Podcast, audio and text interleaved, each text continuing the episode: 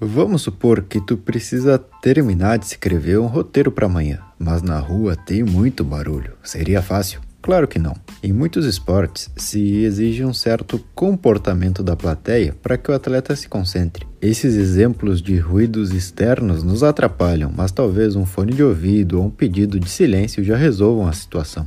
Agora, quando o ruído é interno, quando são teus pensamentos que estão te incomodando, como tu vai resolver essa voz invisível que ninguém ouve? Mas traça toda a tua vida. Um fone resolve? Um pedido de silêncio resolve? Grandes artistas, líderes, empresários e visionários têm uma característica em comum: alcançar a quietude. Ninguém é imune às crises. A gente é bombardeado de informações a cada instante e às vezes o trabalho te sobrecarrega. Hoje vamos aprender essa habilidade de desacelerar, pensar com clareza e manter-se firme enquanto o mundo gira. A Quietude é a Chave, escrito por Ryan Holiday, vai nos apresentar três ideias: o domínio da mente, o domínio da alma e o domínio do corpo. Vamos começar pela primeira parte do livro, onde o autor nos fala sobre a mente. Para conseguir algo perto dessa quietude, existem alguns pontos iniciais, e limitar os nossos estímulos é um deles. Ele nos traz uma frase que diz: Uma riqueza de informação traz uma pobreza de atenção. Eu tenho que saber o que não pensar, saber o que deve ser ignorado e o que não deve ser feito. Essa é a nossa primeira tarefa. Cuida durante o teu dia, presta atenção nisso. As coisas que devem ser evitadas nos rodeiam a cada momento. O autor também nos fala sobre essa questão de estar presente. Uma artista muito renomada, se não me engano era Marina o nome dela e o sobrenome era algo russo, não lembro muito bem agora. Mas ela disse uma frase que faz sentido. Como ela se apresentava muito e tinha que falar em público, ela dizia que nesses momentos tu não está preocupado com a tua fala, com o que tu quer transmitir e como chegar a elaborar essas ideias. Tu está preocupado com o que o pessoal vai achar de ti, da apresentação. E milhões de pensamentos passam ali. Tu fica nervoso e pode sair tudo errado. Estar no presente parece muito vago, algo muito abrangente, mas aqui a gente percebe que se focar na sua tarefa do momento é o ato mais fácil e simples do mundo. Isso é o único que pode estar ligado a essa ideia de estar presente. Ela, como artista, gosta de pintar. Ela tá ali criando alguma coisa focada naquilo, no presente. Agora, se ela estivesse pintando e pensando em milhões de outras coisas, isso iria atrapalhar e tirar ela do momento. Basicamente, o presente é o que tu precisa fazer agora. Bom, se foca nisso. Para conseguir criar qualquer coisa, para tomar boas decisões, para qualquer coisa na vida. A tua mente precisa estar vazia, precisa estar limpa. Ter muitas coisas na cabeça, dando volta nos pensamentos, é só um dos jeitos que existem para perder tempo. A única coisa que consegue entrar na sua mente é isso que já está aí, você mesmo. Sua tarefa é muito simples. Não precisa se forçar, mas apenas controlar e varrer os pensamentos excessivos. Lembra aquele momento quando tu era criança e entrava na biblioteca da escola? Uma moça vem e te fala: Shh, faz silêncio. Tu tem que fazer isso. Aprenda a silenciar a sua mente. Quando muitos pensamentos começarem a correr na tua cabeça, fala, Shh, silêncio. Essa habilidade tão besta e simples vai silenciar a tua mente em algumas semanas. Treina isso. Para melhorar a tua forma de usar a mente, aprenda a desacelerar. Às vezes, em um dia corrido, em uma discussão ou no que for, se as palavras estão entrando e saindo muito rápido, pare, pare e desacelere. Pensa no mar, quando ele tem muitas ondas, a água fica violenta. Toda essa corrente marítima acaba levantando areia e tu não enxerga mais o fundo. Fica difícil de ver. Agora, quando o mar tá calmo, tu consegue enxergar tudo com a nossa mente funciona do mesmo jeito. O autor também nos mostra os benefícios de escrever um diário. Eu sempre vejo que muitas figuras importantes aí da nossa história praticavam isso também. E escrever sobre o seu dia e suas emoções é algo que traz um pouco de clareza para a cabeça, o que nos ajuda também a mudar para o amanhã. A grande sacada do diário, a mágica de escrever, está na reflexão, esse momento de rever o teu dia e perceber como tu se sentiu naquele determinado momento. Se tu não gosta de escrever e não tem interesse em manter um diário, tudo bem mas isso de refletir sobre seu dia e suas emoções é algo que te ajuda bastante. O pensamento só existe no silêncio. Essa é uma frase que o livro apresenta. Ele diz que na maior parte do nosso dia escutamos ruídos, buzinas, pessoas falando, uma televisão ligada no fundo. Tudo isso são ruídos e acabamos ouvindo eles, absorvendo eles. Em algum ponto isso te incomoda. O silêncio é algo muito benéfico. Tu aproveita o silêncio ou sente tédio nele? Porque quanto mais silêncio, mais tu presta atenção nos teus pensamentos. E se isso te incomoda, temos um problema. Ryan Holiday, o autor desse livro, escreveu também O Ego é seu inimigo. E nós já resumimos ele aqui. Nesse episódio, ele toca no assunto do ego. O que ele nos diz é que a confiança é o oposto do ego. Não existe um meio termo. Ou tu é confiante ou não. E essa falta de confiança te torna egoísta. Talvez não exista ninguém no mundo que viva menos em paz do que aquele cara egocêntrico, uma mente turbulenta. Eles não aprendem com seus erros porque não aceitam que erram. Uma pessoa em paz, uma pessoa com a mente quieta, consegue estar quieto mesmo em momentos difíceis. E a pessoa de ego pode estar no lugar de maior paz do mundo, que mesmo assim vai conseguir algum problema. Uma pessoa confiante sabe o que é importante, sabe o que deve ser ignorado. A confiança é uma das chaves para a liberdade, se lembra disso. E um último tópico sobre a mente é o de soltar, do desapego. Vamos supor que tu recém conheceu uma pessoa e tu começa a perceber que ela está forçando muito a barra para ser engraçado. É engraçado? Não, acaba sendo nada engraçado. Qualquer esporte do mundo, controle essencial, muita força, muita velocidade faz com que uma jogada, um arremesso ou uma atacada seja um desastre. Quando tu tem uma meta e quer muito ela, passa o dia inteiro pensando nela, é como aquele cara que força a barra para ser engraçado.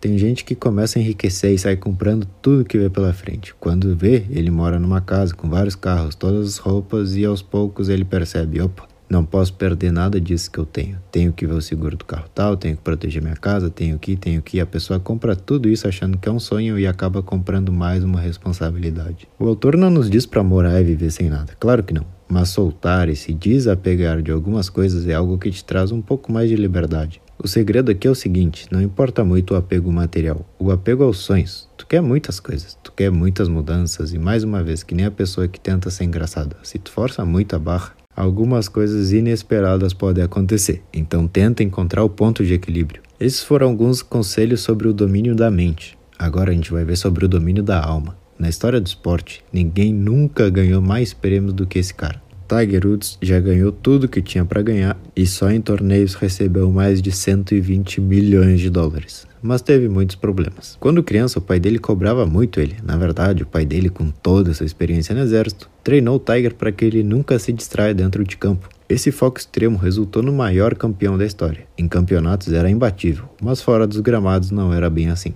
Ele saía toda hora nas notícias. Mesmo casado e com filhos, ele vivia em festas e sempre fazia alguma coisa que não devia. Tomava muitos remédios, dormia tarde, saía, enfim, ele buscava algo que o fizesse feliz. Nesse caso, o problema não estava na mente dele. Ele tinha a mente blindada, cresceu controlando os pensamentos. Como que dentro de campo ele era o melhor do mundo e fora dele não era nem perto disso. Para atingir a quietude e dominar a alma, a gente tem que cuidar mais do que os nossos pensamentos, cuidar os desejos, perceber as bênçãos da vida, preservar as boas relações, entender que nunca existe o suficiente e querer mais é algo perigoso. São vários pontos que o maior atleta de todos os tempos não deu muita importância. Escolha a virtude. Na antiguidade existia um termo summum bonum, que é praticamente a intenção por trás das suas ações. Paciência, bondade, tudo isso são características que compõem um ser, e essa composição é o que chamam de virtude, um sentimento que está emergido bem no fundo da nossa alma e acaba aparecendo ao mundo por meio dos nossos movimentos. A virtude dá origem às boas decisões e à paz na sua vida. Ela é uma base para a quietude. Quando você se torna virtuoso e analisa tudo antes de agir, pensando nos seus princípios, é raro que tu venha se incomodar ou se estressar com alguma coisa. O autor também nos mostra uma ideia sobre nossa criança interior. Quando a gente está assustado, nervoso, é nossa versão criança que está ali, frente ao desconhecido. O papel do adulto é sempre intervir para tranquilizar e assim chegar a essa quietude. Uma criança cai e começa a chorar. Na hora, o adulto pega o filho no colo e passa a mão na cabeça, olhando para a criança e dizendo que está tudo bem e que já passou. Agora, imagina que essa cena acontece todos os dias na nossa vida. A criança que éramos anos atrás ainda está aí dentro de ti. Eu, criança, ainda estou aqui dentro de mim. Nosso trabalho agora como adultos é esse: em qualquer queda, dizer para nós mesmos que está tudo bem e que já passou. Outro ponto importante sobre a nossa alma é a questão dos desejos. Tudo aquilo que queremos por impulso pode ser um desejo, tanto um desejo para o bem como um desejo para o mal. Tem uma frase aqui que diz: Um homem invejoso castiga a si mesmo como é o seu inimigo. Ter um impulso e conseguir resistir a ele mesmo que seja algo difícil, é o que te torna espiritualmente mais forte. Se surge uma vontade instantânea e tu começa a precisar ela, tu acaba se tornando um escravo das tuas vontades. Mas agora, se tu percebe esses desejos, analisa eles, conseguindo se acalmar, tua alma se torna mais tranquila, feliz e segura. Os desejos também estão ligados à palavra basta. Saber o que é suficiente também é uma das nossas chaves para quitar a alma. Uma ideia do Oriente resume toda essa ideia da satisfação como quando você se dá conta que nada está te faltando, o mundo inteiro te pertence. A busca por mais se torna frenética. As pessoas se perdem nesse caminho. Deixa eu te fazer uma pergunta. Se hoje tu já tivesse conquistado todos os teus sonhos, tu estaria feliz? Talvez sim, por alguns dias, mas depois de estar com mais sonhos e querendo mais coisas. O truque não é ser um acomodado, mas perceber as bênçãos que existem pelo caminho. Lembra, quando tu percebe que nada te falta, o mundo inteiro te pertence. Então, beleza, sobre o domínio da mente falamos e o da alma também. Agora vamos falar um pouco sobre o domínio do nosso corpo, que é o terceiro e último pilar do livro. É importante visualizar uma mesa redonda de cristal, um material muito frágil. Essa mesa tem três pernas. A distância entre elas vai diminuindo conforme se aproxima ao vidro. Bom, esse cristal é nossa vida e essas pernas são nossa mente, nossa alma e nosso corpo. Sem uma delas as coisas se complicam. O que fazemos com o nosso corpo? Como nos alimentamos? Qual a rotina que damos a ele? Ele consegue ser resistente? Todas essas perguntas são essenciais e devemos sim cuidar dele. Saiba dizer não para evitar essa sobrecarga. Saber dizer não para entender quais são as tarefas que merecem o seu sim. Desenvolver uma rotina divertida e confiável. No fim das contas, a vida não é nada mais do que um dia após o outro, e todos os dias contam. Da Vinci disse que sua maior meta era chegar ao fim da sua existência com a tranquilidade de que valeu a pena. Coisas bobas fazem total diferença na nossa vida. A gente não tem nem ideia disso, mas tu sabe quantas empresas surgiram de uma caminhada? Tu sabe quantas pessoas se tornaram milionárias por causa dessas caminhadas? São nesses pequenos detalhes, esses pequenos momentos que fazem a diferença. Muitas figuras históricas, quando abriram sua rotina, ela estava ali, a caminhada, e todos diziam mesmo: caminhando me surgem algumas boas ideias. A solidão também, ela te faz bem se tu souber aproveitar. E se tu não consegue ou não tem tempo, tenta se programar para isso. Alguns acordam cedo por esse momento, outros fazem algum tipo de meditação, mas é importante todos os dias tu conseguir ter esse momento de paz e reflexão. Tem uma frase que diz: trabalho é aquilo que leva os cavalos à sua morte. Às vezes, talvez a gente se esquece desse simples detalhe. Somos um humano. O humano precisa de coisas e diferentes sentimentos para estar bem.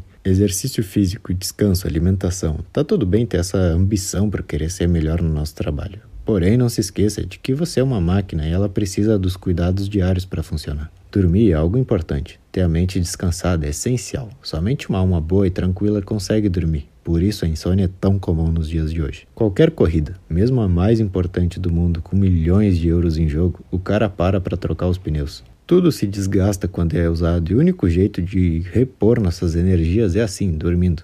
Os grandes protegem seu sono, porque é de lá que vem o seu melhor estado de espírito. Aristóteles disse uma vez: essa é a principal questão. Com que atividade preenchemos nossas horas livres? Encontrar um hobby tem um poder imenso sobre nosso corpo. A palavra lazer foi distorcida ao longo da história. Hoje ligamos ela com relaxar e não fazer nada. Antigamente, lazer vinha da palavra grega skolé, que se transformou em escola, ou seja, o tempo livre era ligado à criação de algo, ao estudo, ao desenvolvimento de uma nova habilidade. Era assim que o pessoal passava o tempo livre, aprendendo. Se uma ação cansa o seu corpo, mas deixa o seu coração relaxado, pratique-a.